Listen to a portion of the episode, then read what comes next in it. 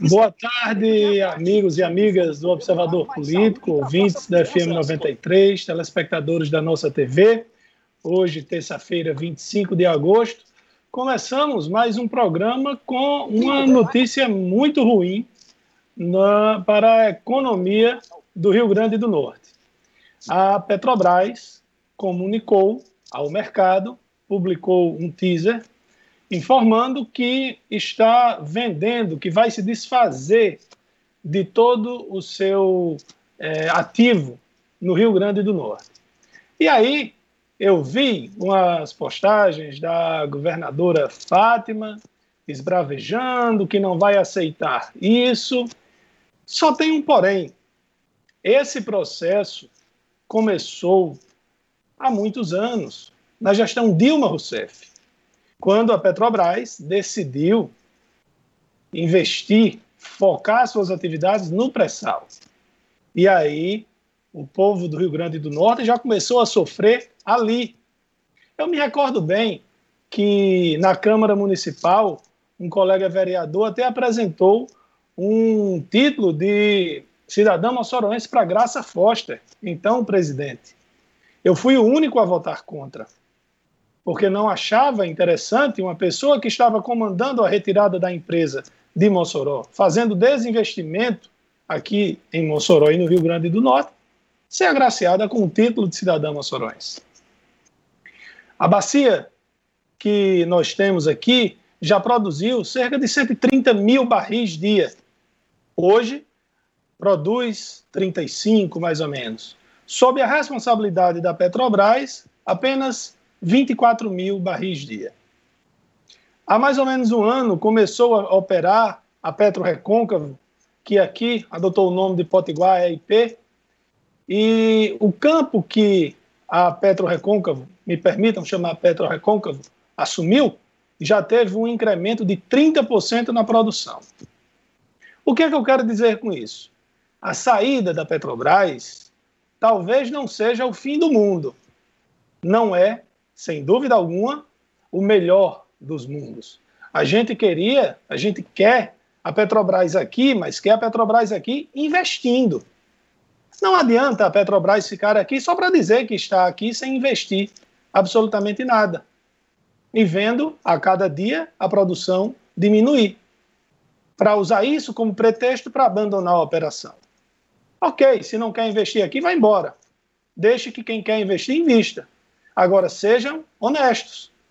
Não adianta a governadora que é do PT agora acusar o governo federal, porque esse processo começou no governo do PT, no governo de Dilma Rousseff, quando Graça Foster era a presidente da Petrobras. Nós perdemos cerca de 10 mil empregos na cadeia produtiva do petróleo nesses últimos anos. Ah, mas a, o, o petróleo, o setor do petróleo, rende um bilhão por ano em ICMS. Bom, se o petróleo continuar sendo, continuar sendo produzido, ou se essa produção aumentar, vai, o Estado vai receber mais ICMS ainda. É óbvio, produção maior, mais produto, mais venda, mais ICMS.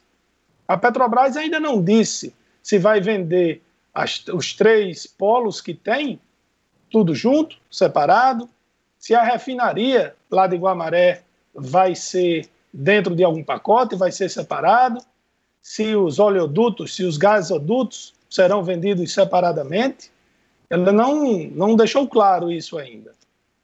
É, eu repito, nós gostaríamos de ver a Petrobras investindo no Rio Grande do Norte. Mas ficar aqui só ocupando espaço, sem produzir, sem investir, impedindo que outros produzam, não é o melhor. É lamentável que a gente veja só agora algumas pessoas da bancada federal lembrando que existe Petrobras no Rio Grande do Norte. Talvez agora a gente vá dizer aquele velho ditado: agora é tarde, Inês é morta. Tarde. Boa tarde aos amigos e amigas que se ligam na 93, na nossa TV e no Observador Político. No fim de semana que passou, como já foi amplamente divulgado, e vai continuar sendo, a repercussão foi péssima no país inteiro, até no mundo, né, em outros países. A ameaça que o presidente Jair Bolsonaro fez a um jornalista, dizendo que estava com vontade de meter a mão na cara. Então, parece que foi café pequeno. É, cafezinho, não é um cafezinho de César Santos, que é de respeito do Jornal de Fato, mas parece um cafezinho. Porque ontem, no final de semana, o presidente fez ameaça de agressão. Aí ontem foi baixaria pura. Jornalistas bundões, bando de bundão. Pelo amor de Deus, gente. Isso é termo para um chefe de Estado, para o presidente da República usar? agredindo a todos da imprensa, homens e mulheres, todo e qualquer veículo, e, agredindo o cidadão de uma maneira geral que ouviu, que agora até agora está ouvindo. Quem se indignou, e foram todos, mas um dos primeiros a levantar a voz contra esta baixaria do presidente Bolsonaro foi o jornalista da Band, José Luiz da Atena, que disse: respeito o presidente. O cargo, o homem presidente é o respeito. Mas bundão é você, Jair Bolsonaro. Jair Bolsonaro. Olha, é muito triste a gente ter que noticiar isso com tantos problemas, com tanta coisa séria para se resolver nesse país e ficarmos tratando de coisas desse tipo. Até porque, na minha opinião, o presidente Jair Bolsonaro, acho que na sua também, tanto acerta como erra. E acerta muito mais. Desde que assumiu o cargo para cá, a minha opinião é que o presidente Jair Bolsonaro tem acertado muito mais em suas ações do que errado, mas ele é humano. Não vai errar nunca. É um chefe de Estado. É o presidente da República Federativa do Brasil. E ao perguntar para ele o dinheiro que está na conta da esposa, porque ele está no cargo público, vou enfiar a mão na tua cara, a vontade que tem é enfiar a mão na tua cara e descer um nível que eu considero ainda pior. Desrespeito com um termo tão vulgar, tão lamentável, tão triste, que se possa pronunciar saindo da boca do presidente de um chefe de Estado chamar jornalista de bundão. Tenha santa paciência. O presidente tem meios, tem toda uma assessoria jurídica para entrar na justiça e reclamar e coibir, e brigar contra aquilo que ele não gostou. Ele tem todo o direito, porque realmente tem casos assim de alguns jornalistas, mas você generalizaram uma classe inteira de homens e mulheres de imprensa com ameaças de porrada, com ameaças com termos tão chulas como esse, tenha paciência. Eu fico preocupado. Já disse, isso não é expressão para um chefe de Estado, para um presidente de uma república. Ficamos preocupados com o que possa vir pela frente. Sei lá. Sabemos lá o que, é que vai acontecer? César, boa tarde. Boa tarde, Edmundo. Boa tarde, Laire Neto. Amigos do Observador Político.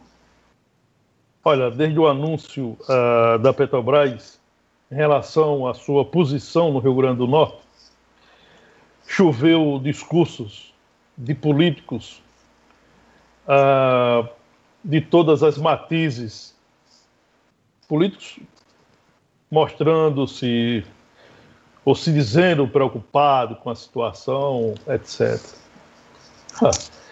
E aí, é, para nós jornalistas que acompanhamos de perto e não temos interesse em matérias de ocasião ou discurso de ocasião, porque nós não somos políticos, nós somos jornalistas profissionais da notícia, e aí a, a gente diz aqui que essa decisão da Petrobras ela não traz qualquer surpresa.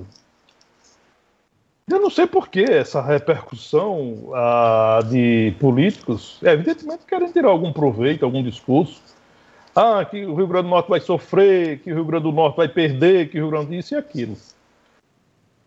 Olha, o desinvestimento da Petrobras no Rio Grande do Norte, como bem disse Laire Neto, é, ele foi decidido lá atrás. E eu vou até um pouco mais além. Essa decisão não foi nem na gestão de Graça Foster, na presidência da estatal. Essa decisão foi tomada quando Dilma Rousseff era presidente da Petrobras. Foi o advento do pré-sal que, por gravidade, fez com que a empresa reavaliasse e redefinisse os seus investimentos. E Rio Grande do Norte não interessava mais. Portanto, essa decisão que foi tomada lá atrás, e a gente fala aqui com muita tranquilidade, e quem me acompanha uh, na minha coluna no Jornal de Fato, diariamente, eu já escrevi isso por várias vezes. Essa é uma decisão irreversível. A posição da Petrobras é irreversível. O plano de investimento da companhia vai concentrar as operações na região sudeste. Isso está definido e não volta mais. É preciso entender que o protagonismo na indústria petrolífera uh, potiguar, ela ficará com as empresas privadas que estão ocupando espaços da Petrobras com investimento em áreas que não estão mais no radar da estatal brasileira. Isso é fato. Os políticos sabem disso. Fazem discurso diferente para tentar tirar algum proveito. Mas isso é fato, isso vem sendo é, noticiado há, há, muito tempo.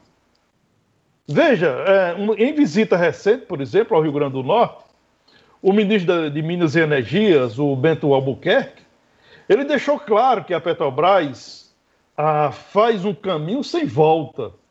Ele foi muito claro, ele não tergiversou, ele foi direto ao assunto. O impacto é, não é só no Rio Grande do Norte e no Nordeste, que reconheça-se. Além dos campos de petróleo, a Petrobras está vendendo refinarias, fábricas de fertilizantes e de biodiesel em outras unidades na região sul e norte. A expectativa é que a companhia mantenha apenas fatias em áreas em Sergipe, onde fez recentemente grande descoberta de petróleo e gás. Nada mais nada menos do que isso. A mudança de rota da Petrobras é uma questão de mercado. A gente já comentou isso aqui, inclusive, na bancada do Observador Político. Não adianta imaginar que a empresa vai voltar a ter a participação decisiva no PIB potiguar, porque isso não vai acontecer mais. Veja que o plano de investimento da Petrobras para o quadriênio 2020-2024 projeta entre 20 bilhões a 30 bilhões de dólares, ou entre 82 bilhões e 123 bilhões de reais sendo que 75,7 bilhões de dólares, ou cerca de 310 bilhões de reais, dois terços desse valor, exclusivamente no pré-sal, e outros 8% em refino e 75% dos investimentos direcionados para a região sudeste. Essa é uma decisão da Petrobras. No entanto, a indústria petrolífera potiguar, penso, e aí eu vi especialistas, e todos eles que eu vi é, foram unânimes em afirmar o seguinte: a indústria petrolífera potiguar continuará importante para a economia do Estado. Esse papel, a partir de agora, será exercido pelas empresas privadas que estão prontas para realizar investimentos bilionários. Então, o programa de desinvestimento da Petrobras começou lá no início da década, da década 2000, quando a estatal priorizou o pré-sal em detrimento da produção em terra. A redução de investimento passou a ser vista ano a ano. De 2012 a 2013, por exemplo, a queda foi de 300 milhões de reais no Rio Grande do Norte, descendo de 1,6 bilhões em 2012 para 1,3 bilhão em 2013. O impacto foi sentido imediato na nossa economia. Para se ter ideia, entre 2012 e 2013, mais de 1.500 trabalhadores perderam emprego na região de Mossoró. Isso foi noticiado amplamente. Vale lembrar também, e aí Lairi Neto foi preciso, quando lembrou aquele episódio que a Câmara Municipal de Mossoró aprovou um título de cidadania à Graça Foster, então presidente da, da Petrobras, por ela ter prometido, ela não, ela não garantiu, ela fez uma promessa que os, os investimentos no Rio Grande do Norte seriam retomados. E não foram. A gente sabia que não seria. E essa, é, e essa promessa foi feita naquela reunião onde participou então a governadora Rosalba Ciarline, a então prefeita eh, de Mossoró, Fafá Rosado, vereadores, deputados, senadores do Rio Grande do Norte. Todos estiveram presentes naquela, naquela reunião. E a promessa foi feita. A gente sabia que a promessa não seria, não, não seria cumprida. Então, Lairinho, você foi correto, você foi preciso em afirmar que cabe agora o, o protagonismo na indústria petrolífera eh, potiguar, notadamente na região de Mossoró, ela será ocupada pela iniciativa privada. A riqueza está aí para ser explorada. A indústria petrolífera está aí para ser explorada. E vamos torcer que as empresas façam os investimentos previstos e aí a gente vai continuar com essa riqueza, explorando essa riqueza, e essa riqueza vai continuar gerando emprego e renda no Rio Grande do Norte, e em especial na região de Mossoró.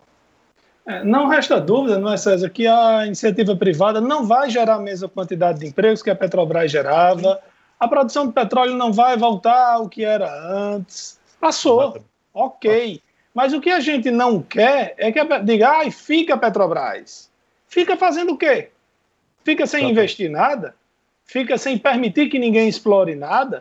O ideal, o ideal seria a Petrobras investindo aqui, porque eu nunca vi ninguém da Petrobras dizer que a operação daqui era deficitária que a operação daqui dava prejuízo. Pode não dar lucro como o pré-sal, ok. Mas uhum. precisa explicar isso. O fato é que, ah, a Petrobras não quer mais, beleza. Não quer mais, vamos tentar fazer com que a iniciativa privada faça pelo menos mais do que a Petrobras estava fazendo agora. Mas o que foi há um tempo, esqueça, não teremos mais, infelizmente. Foi uma decisão política e capitalista da Petrobras. Né? Então, assim, Mas, Neto, é preciso entender, a, a, o petróleo não é um recurso renovável. Os, os poços maduros não interessam a Petrobras. Por quê? Porque explorar poço maduro para a Petrobras é prejuízo. E aí o cidadão menos esclarecido pode perguntar por que, que é prejuízo para a Petrobras e não é prejuízo para a empresa privada? É simples a explicação. A, empresa, a Petrobras é uma empresa grande, uma empresa grande, salários é, elevados e valores elevados. Então, o custo de produção com a Petrobras é X. César, a o gente custo, pode. O, o, custo de produção, de produção de uma empresa menor é a metade de X. Então é futuro oh. para a empresa menor e não para a Petrobras. E a Petrobras é uma empresa, ela visa o lucro. Isso é um sentido. A gente pode ilustrar assim: um, para você atravessar ali de areia branca para grossos, uma lancha é melhor do que um navio transatlântico. Mas para você ir do continente americano para o continente africano, um transatlântico é melhor, é mais seguro, é mais rápido, é tudo isso. Ah, então eu comparo isso para esses campos menores. A Petrobras ela perde a competitividade porque ela é, um, é muito grande. O que César falou nos salários, além dos salários, a quantidade de gente que a Petrobras usa para cada operação. A iniciativa privada consegue fazer isso. Talvez a iniciativa privada não consiga, por exemplo, explorar o pré-sal, que a Petrobras faz de forma brilhante. É, eu quero pedir licença a vocês para vir aqui ao nosso Facebook. Júnior Paiva, Maria Lúcia, Manuel Mata. Manuel Mata estava, eu acho que em Pernambuco esses dias, acompanhando o programa de lá. Marcos Oliveira, Josiane Silva, rindo, comemorando aqui a declaração do presidente Jair Bolsonaro, ainda disse: a carapuça cai na cabeça de quem merece. Bom, se é a opinião de Marcos, eu discordo frontalmente, eu acho que falta de respeito não é questão de carapuça. É... Olha, sumiram aqui os comentários. Tem outras pessoas que participaram, mas abriu alguma janela aqui que é, Sim, Davi Alves está lá em Camusim, no Ceará, acompanhando o programa, valeu. E Vicente, que está aqui no Aeroporto 2. Eu também recebi aqui uma mensagem de um amigo dizendo o seguinte: você está esquecendo o que disse Gilmar Mendes a um, a um repórter quando disse enfia essa pergunta na bunda? Não, não esqueci não. Mas não é porque Gilmar Mendes fez que eu vá fazer, que a governadora Fátima ou que o presidente Jair Bolsonaro vai fazer. Quer dizer que se alguém você vai fazer porque os outros fazem, então tem muita coisa que os outros fazem por aí que eu não topo fazer, por uma série de fatores. Então não justifica, não justifica de forma alguma. E outra, tentaram produzir, aliás, produziram uma fake news dizendo, simulando que o repórter tinha dito ao presidente: vamos visitar sua filha na cadeia, na prisão. É tão mentirosa essa montagem que o próprio deputado Eduardo Bolsonaro tinha postado em suas redes sociais, apagou o vídeo. Só que aí, rede social, caiu na rede é peixe, a turma fala, caiu na rede é print, na verdade. Né? Então, não tem como ele esconder que postou.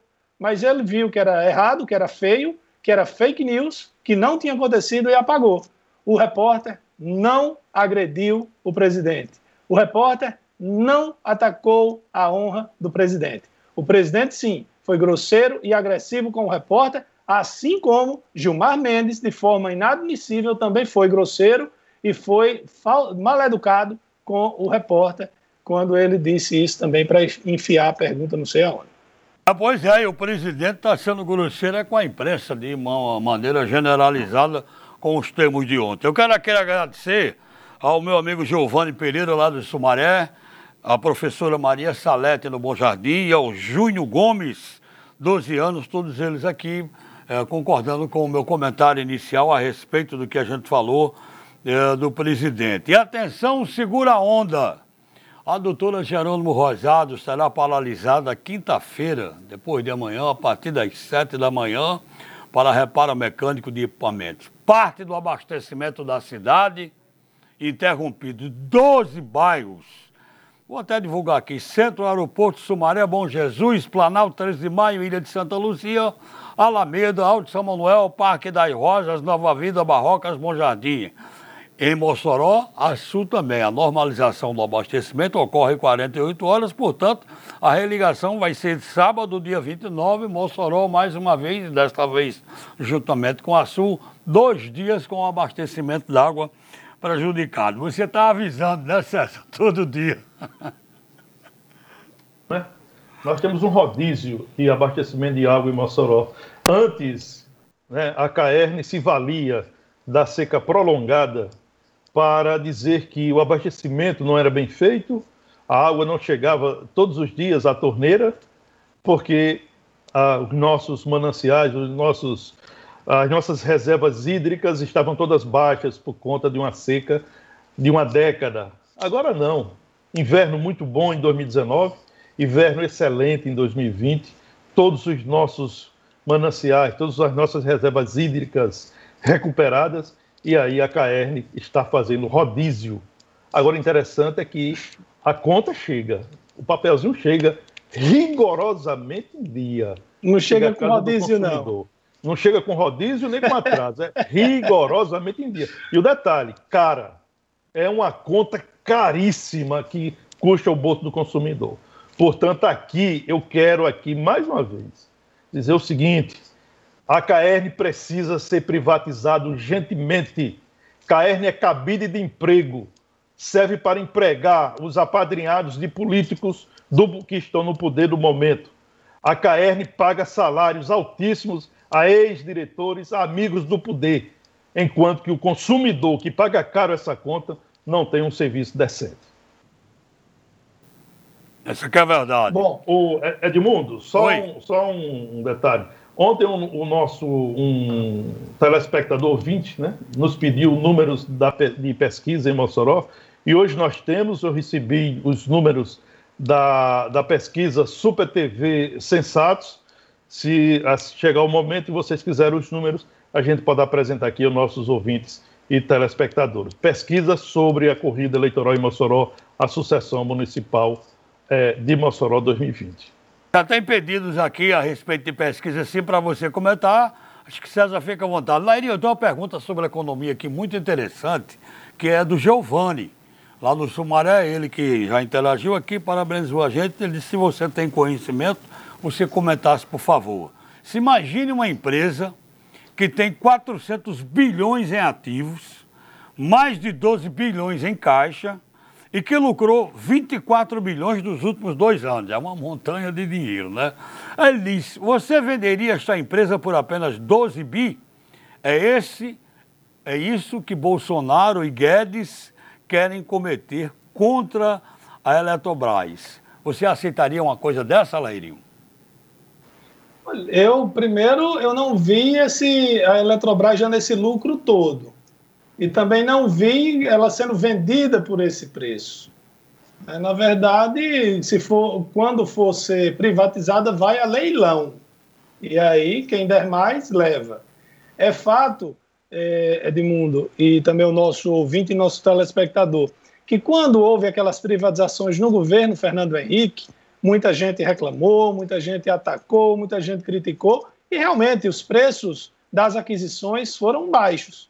Mas se nós observarmos o salto de qualidade que foi dado, foi um salto muito grande.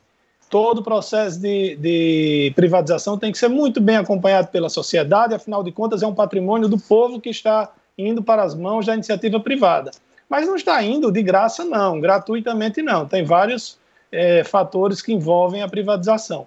É, eu precisaria dar uma olhada mais, de forma mais profunda nesse, no prospecto da Eletrobras para ter uma opinião realmente balizada, ok? Mas eu, se ela lucra 24 bilhões, ela não pode.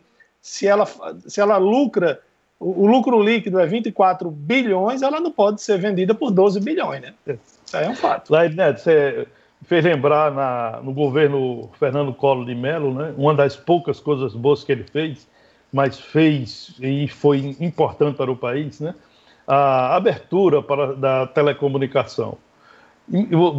Você certamente ainda era muito jovem, né? Uh, imagina a reação que esse país teve de setores que acostumados né, à sombra da, da, estatal, a reação que foi na abertura da tele, das telecomunicações. Né?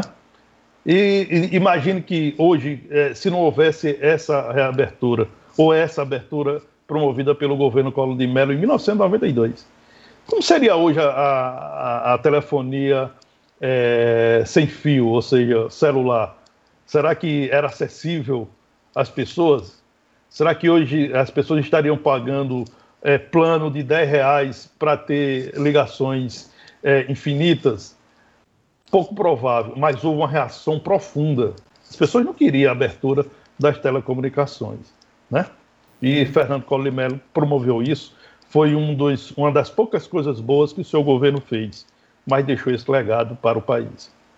Olha, o Marcos é, e o Francisco lá do Planalto estão dizendo que mesmo antes de desligarem o problema aí com a adutora a partir de, do dia 27, quinta-feira, no Planalto, 13 de maio, na rua Vicente Leite, está faltando algo há, há mais de seis dias, e Francisco disse que hoje é é, a conta dele chegou no valor de 500 reais.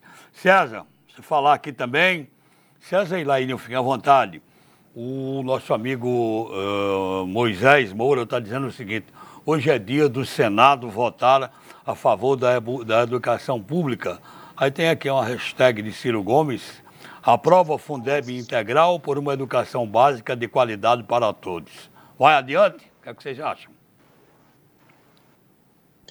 Não, eu acho que não é uma lei que vai chegar de cima para baixo e obrigar isso, sabe, Edmundo? Você tem estados e municípios que não conseguem, de uma hora para outra, colocar ensino em tempo integral. Mas não resta dúvida que quem ganha mais nisso é o aluno, se acontecer.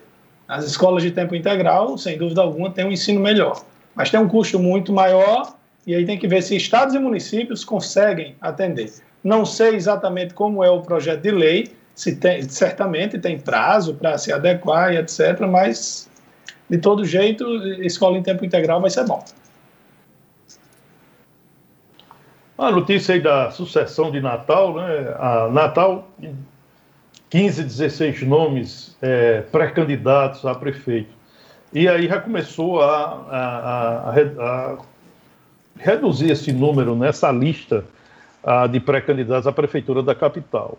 Hoje, o deputado estadual Sandro Pimentel anunciou que está retirando o seu nome é, da lista de pré-candidatos. Na sua, uh, numa nota que ele encaminhou, ele disse que está saindo da disputa pela prefeitura da capital para se dedicar a quase 30 campanhas de candidatos do PSOL em municípios do Rio Grande do Norte. Uma missão que foi delegada pela Executiva Nacional do PSOL e que ele assumiu. E aí eu, eu noticiei no meu blog que ah, havia também uma outra situação. O Sandro Pimentel ele foi condenado a perder o mandato por irregularidades nas suas contas na campanha estadual de 2018. Como foi condenação em colegiado, ele foi alcançado pela lei da ficha limpa, né?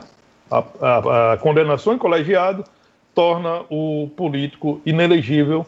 É, e aí o Sandro Pimentel fez mais uma vez a defesa e, e, disse o seguinte: que ele continua elegível. Por quê? Porque o recurso que ele entrou é, junto ao Tribunal Superior Eleitoral é, suspende, é um efeito suspensivo da decisão no Estado. Portanto, a situação de Sandro vai aguardar uma, o julgamento em plenário do TSE para é, saber se ele continua deputado, se ele continua com os direitos políticos preservados ou não. Essa é uma posição delicada, uma posição, sob o ponto de vista jurídico, bem delicada que o parlamentar enfrenta na justiça eleitoral. Bom, eu acho que. Pois é, e tem uma notícia curiosa, interessante, com relação ao coronavírus. Nova Zelândia, Coreia do Sul que foram tratados no começo da pandemia como referência no combate ao coronavírus. Né? A Nova Zelândia teve muito menos casos, mesmo proporcionalmente, porque é um país menor, do que a Coreia do Sul. A Coreia do Sul teve no início um boom lá de casos, mas controlou rapidamente, fez testes em massa. Eles estão tendo problemas, estão tendo que adotar novamente medidas restritivas. Na Nova Zelândia, Auckland, que, salvo engano, é a maior cidade de lá, está é, em lockdown severo por alguns dias. Também na Espanha, o número de casos deu uma subida considerável nos últimos dias. O número de óbitos não, ainda está bem baixo, mas houve um aumento considerável do número de casos. Então, está aí o coronavírus, mais uma notícia do coronavírus para deixar todo mundo muito curioso. Se você tem é, vários outros países da Europa, por exemplo, que reabriram a economia, as, a, as imagens correram o mundo. As pessoas nas praias da Grécia, na, em Paris, nos bares, em Londres, nesses não teve um, uma, um avanço, um novo avanço do coronavírus. Mas na Espanha, Coreia do Sul, Nova Zelândia, por exemplo, está tendo um repique. É curioso isso. Quem não se lembra das pedaladas? Certamente que dona Dilma Rousseff não quer nem ouvir falar nessa palavra, não é? Mas preste atenção aqui, é, nessa informação, o Ministério Público protocolou uma representação no Tribunal de Contas da União para pedir que a Corte acompanhe com lupa. Esse é o detalhe, hein? O plano de transferência de 400 bilhões do Banco Central para o Tesouro Nacional. A revista Valor Econômico é, fez uma consulta aos ministros é, do TCU sobre a possibilidade de enviar todo esse dinheiro, fruto de lucros do Banco Central, ao Tesouro.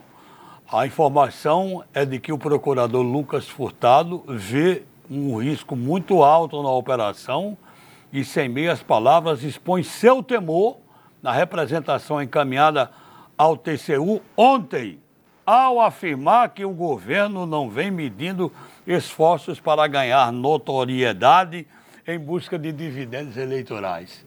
Airinho e César, será que as pedaladas vão pegar Bolsonaro também, hein? Depende do Congresso. é claro. A pergunta é: será que as pedaladas é, vão é, caçar presidente, governadores e prefeitos de todo o país? Essa é a pergunta.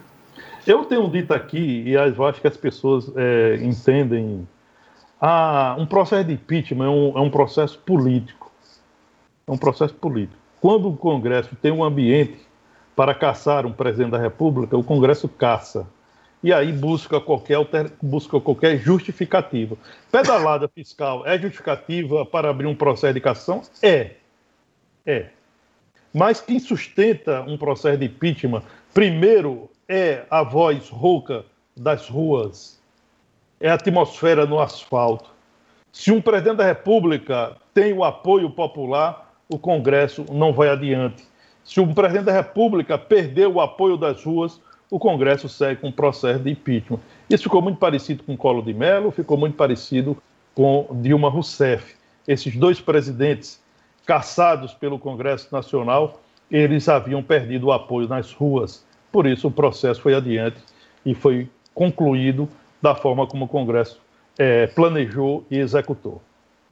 Olha, a Rejane do 320, Lairinho, está falando, fazendo uma colocação aqui. Ele disse, olha, vocês não acham que a prefeita Rosalba Cialini está querendo aparecer demais ao anunciar o pagamento em dia? Sinceramente, Regiane, eu não acho não. Eu acho que ela está mandando anunciar, anunciando que é obrigação do gestor pagar em dia. E são poucos que estão pagando em dia.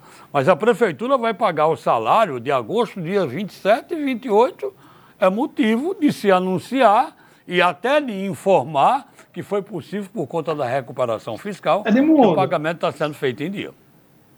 Mas Oi? a gente tem uma explicação muito mais prática com relação a isso. Por causa da dificuldade financeira, a prefeitura não anunciou o, o calendário anual. Anuncia todo mês quais serão os dias de pagamento. Quase todos os meses está sendo dentro do mês. Teve um do, dois ou três meses, me perdoe se eu estiver errado, que pagou até o quinto dia útil do mês seguinte. Mas é porque não há um calendário anunciado para o ano todo, como se conseguia fazer antigamente. Simples isso. É. É. Olha, então uma coisa, viu, Leide Neto? Por que é que a notícia sobre pagamento de salário ganha dimensão? Principalmente aqui em Mossoró. Porque a atual gestão, quando assumiu, o gestor anterior, o ex-prefeito Silveira Júnior, deixou quatro folhas em aberto. Quatro. O 13º salário de 2016, outubro, novembro e dezembro. Deixou atrasado também seis meses de PEMAC. Deixou atrasado seis meses de diários operacionais. Deixou atrasado seis meses de gratificações. E aí, como o servidor público sofreu muito na gestão de Silveira Júnior, é, acaba, é, acaba a atual é, gestão pagando salário em dia sendo feito, muito por conta do antecessor, que não teve zelo com o servidor público, uhum. que não tratou bem o servidor público, deixando esse rombo para a gestão seguinte assumir e pagar. Então, por isso que a, a, o município noticia. E o detalhe, o servidor quer que noticie, porque ele quer saber quando é que ele vai receber o dinheiro dele. A mesma coisa faz o governo do Estado. Todos os meses o governo do Estado anuncia pagamento da primeira parcela para X, isso e tal, dia 15 pagamento para o restante dos servidores, dia 29 ou dia 30 ou dia 28, etc. Então, isso é normal ah, que o município e o Estado façam isso. Olha só, só aqui uma informação sobre Coreia do Sul, que voltou a fechar as escolas, agora está com ensino remoto, porque já tem 12 dias que tem mais de mil novos casos notificados por dia. Na Espanha, que teve aquele pico enorme lá em abril e caiu, teve a menor. Junho, junho e julho foi muito baixo. O número de novos casos por cada milhão de habitantes na Espanha já encostou no ritmo dos Estados Unidos. Os Estados Unidos ainda está muito alto, porém já está diminuindo, mas não diminuindo na mesma velocidade. Fato é que a Espanha, Coreia do Sul, Nova Zelândia estão tendo problemas novamente com o coronavírus. A gente está voltando aqui com a pesquisa que foi realizada uh, pelo, pela Super TV com o Instituto Sensatos. Esse, esse instituto é sediado na, no município de, de Itaú, localizado aqui na região do Médio Oeste. Mas eu queria pedir a permissão aí a vocês para mandar um abraço aqui a Souza. Souza Autopeça é um ouvinte qualificado que o observador político tem diariamente. Um abraço aí ao nosso ouvinte, Souza Autopeças. Pois bem, vamos aos números ah, da pesquisa. É, a pesquisa mostra no, no item estimulada é, a prefeita Rosalba Ciarline, do PP, liderando com 33,93% da intenção de votos. Segundo colocado, o deputado estadual Alisson Bezerra, do Solidariedade, com 14,98%. Terceira posição, ex-prefeita Cláudia Regina, do Democratas, com 12,94%. Quinta posição, Isolda Dantas, do PT, com 12,13% da intenção de votos. Seguido de Jorge do Rosário, do PL, com 1,09%. Depois, Gutenberg Dias, do PCdoB, com 0,41%. É, é, tem Daniel Sampaio, que aí eu pulei, mas Daniel Sampaio está com o mesmo percentual de intenção de voto em Jorge Rosário, com 1,09%. Daniel Sampaio é do PSL. Aí na sequência aparece doutora Ângela Schneid, do PRTB, com 0,54%, Bianca Negreiros, do Podemos, 0,41%, Irmã Seição, do PRTB, 0,41%, ah, não, 0,14%, perdão, e ninguém é, respondeu branco ou nulo, somam 10,22%. Não sabe, 12,12%. Esses são os números na estimulada. No, na espontânea, Rosalba Ciarline lidera com 22,75%, seguida de Alisson Bezerra, 7,77%, Isolda Dantas, 4,9%, Cláudia Regina, 2,18%, Daniel Sampaio, 0,54%, Fafá Rosado, 0,41%, Larissa Rosado, 0,27%, Bianca Negreiros, 0,14%, doutora Ângela Schneid, 0,14%. Esses foram os nomes citados na espontânea. É, ninguém não, não respondeu branco e nulo, somaram 10,76%. Não sabe, 43,5%. Essa é a pesquisa é, no item espontâneo. O Instituto ainda é, pegou quatro cenários na disputa municipal. Em todos os cenários, a prefeita Rosalba Ciardini lidera é, entre 33,93% até 37,98%. Portanto, esse é o resultado da pesquisa Super TV é, Sensatos. O que chama a atenção é nós, nós ainda não começamos a campanha eleitoral, não temos ainda, é, diria, um clima de campanha eleitoral, tudo por conta da pandemia, as pessoas ainda estão refratárias em relação à questão da sucessão municipal. Mesmo assim, o Instituto mostra que as pessoas é, estão apostando, assim, estão muito definindo o seu voto tal. É o que chama atenção. Agora, cada instituto tem a sua metodologia de trabalho, tem a sua forma de aplicar os questionários, e aí esse é o resultado que se apresenta nesse momento. Portanto, se as eleições fossem hoje, o que é que a gente extrai dessa pesquisa? Se as eleições fossem hoje, a prefeita Rosalba Serlina estaria reeleita. É, e o Paulo Bom, Xavier. Voltando aqui pelo Facebook, Edmundo, só um minuto. Ah, o perfil aqui, Esporte Total, diz: boa tarde, o Flamengo ficou ruim com a saída de, de Jorge Jesus. Gledson Paulinha fala o seguinte: a máquina deles não quebra, emite a conta sempre, se referindo à Caerne. Ivanilson de Góes assim: não foi fake essa agressão de Bolsonaro contra o repórter do Globo? Não, Ivanilson. Fake foi o que o pessoal de Bolsonaro fez, dizendo que ele tinha sido provocado pelo repórter. Mas ele disse sim que estava com vontade de dar um de, de, bater na boca do repórter. É, Joseone Silva diz tem que privatizar a Caerne. Luciana Alves, boa tarde. Marcos Samuel pergunta se tem alguma notícia de pesquisas em Areia Branca. César, no seu próximo. Na, na, próxima semana inclua Areia Branca aí, viu? No, A Área Branca, é, a Área Branca foi o primeiro município que ah, nós foi? fizemos a Ah, então pronto, sim. desculpe, desculpe, não lembrava. Nós Olha, analisamos a sucessão de Areia Branca. É, os pedidos aqui para César uh, são os seguintes, de Upanema, que ainda falta fazer, Grosso, Tibau. Bom, é o seguinte, o Paulo Xavier fez um comentário, vocês ficam, vocês dizem é, que a prefeita Rosalba Ciarlene não é imbatível. E depois desses números? Vamos continuar dizendo a mesma coisa, Paulo, Santa Belmira.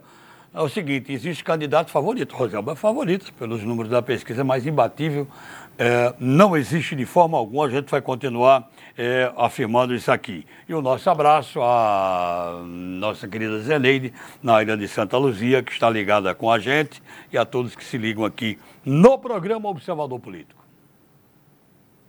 É, tá, a pesquisa traz também a avaliação sobre os governos municipal, estadual e federal.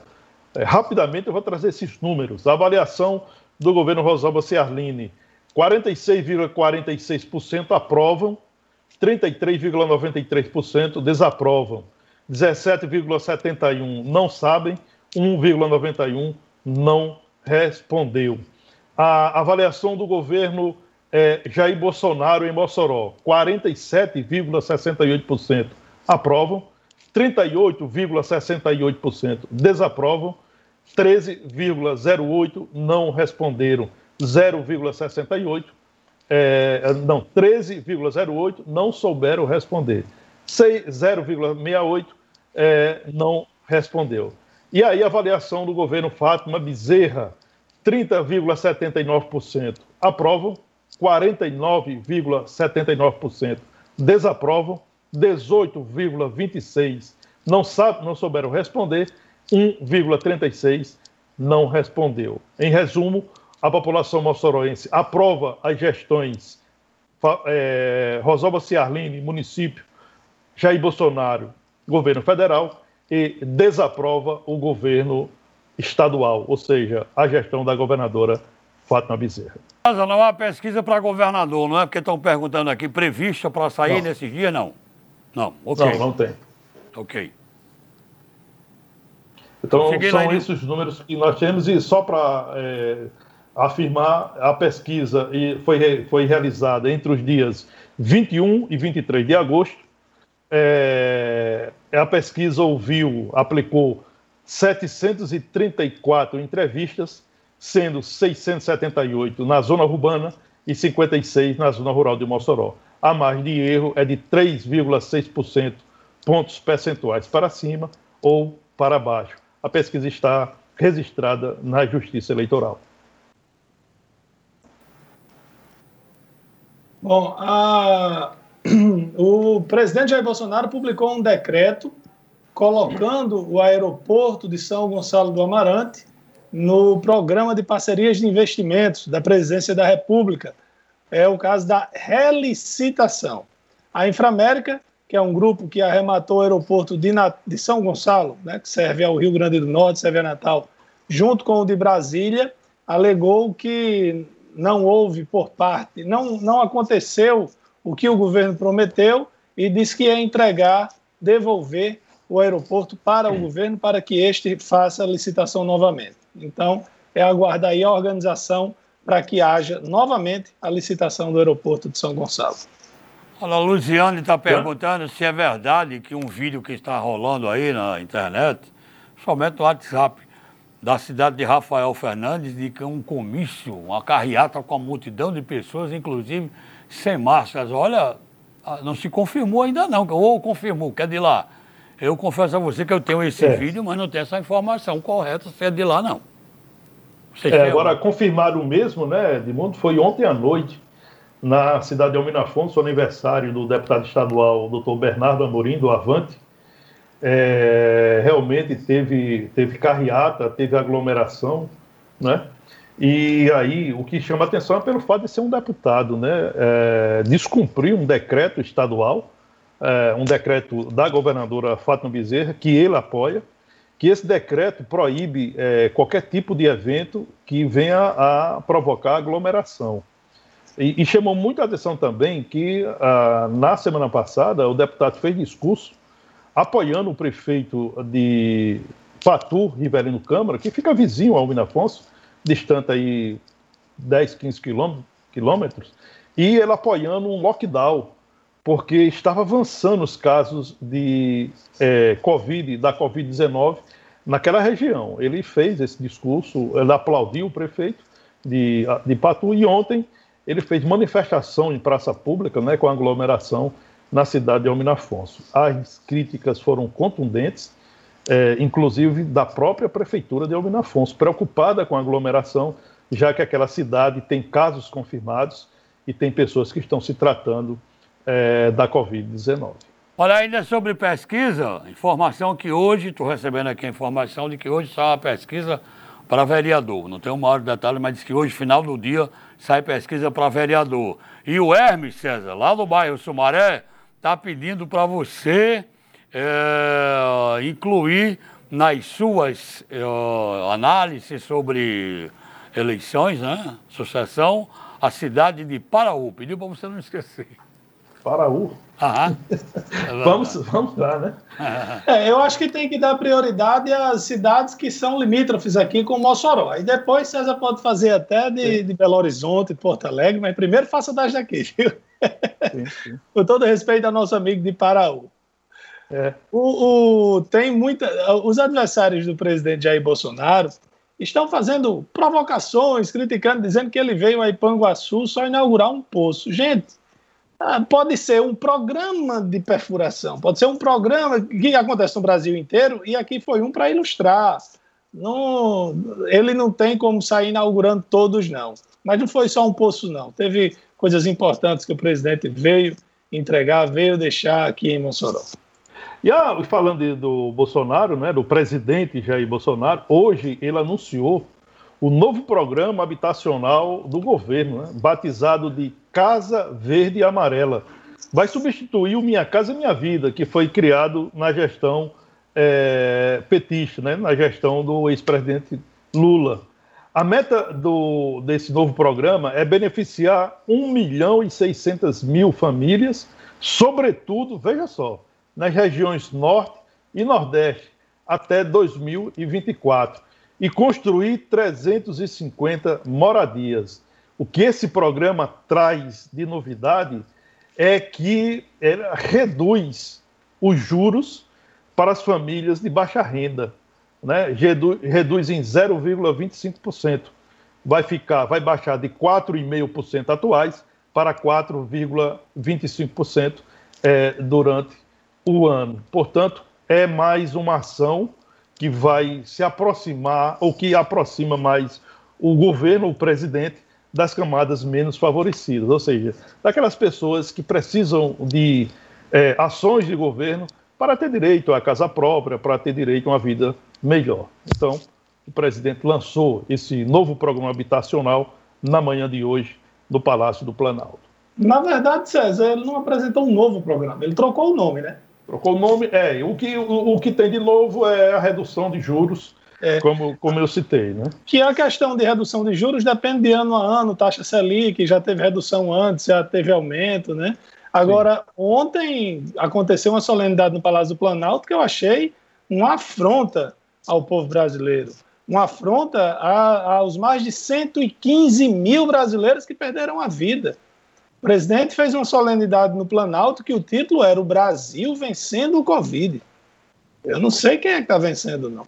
Inclusive a avó da esposa do presidente morreu de Covid, né, recentemente. É, todo mundo conhece alguém, perdeu alguém para o Covid. Ontem mesmo faleceu um, um, um, vizinho da antiga casa que eu morava. É triste ver isso. É.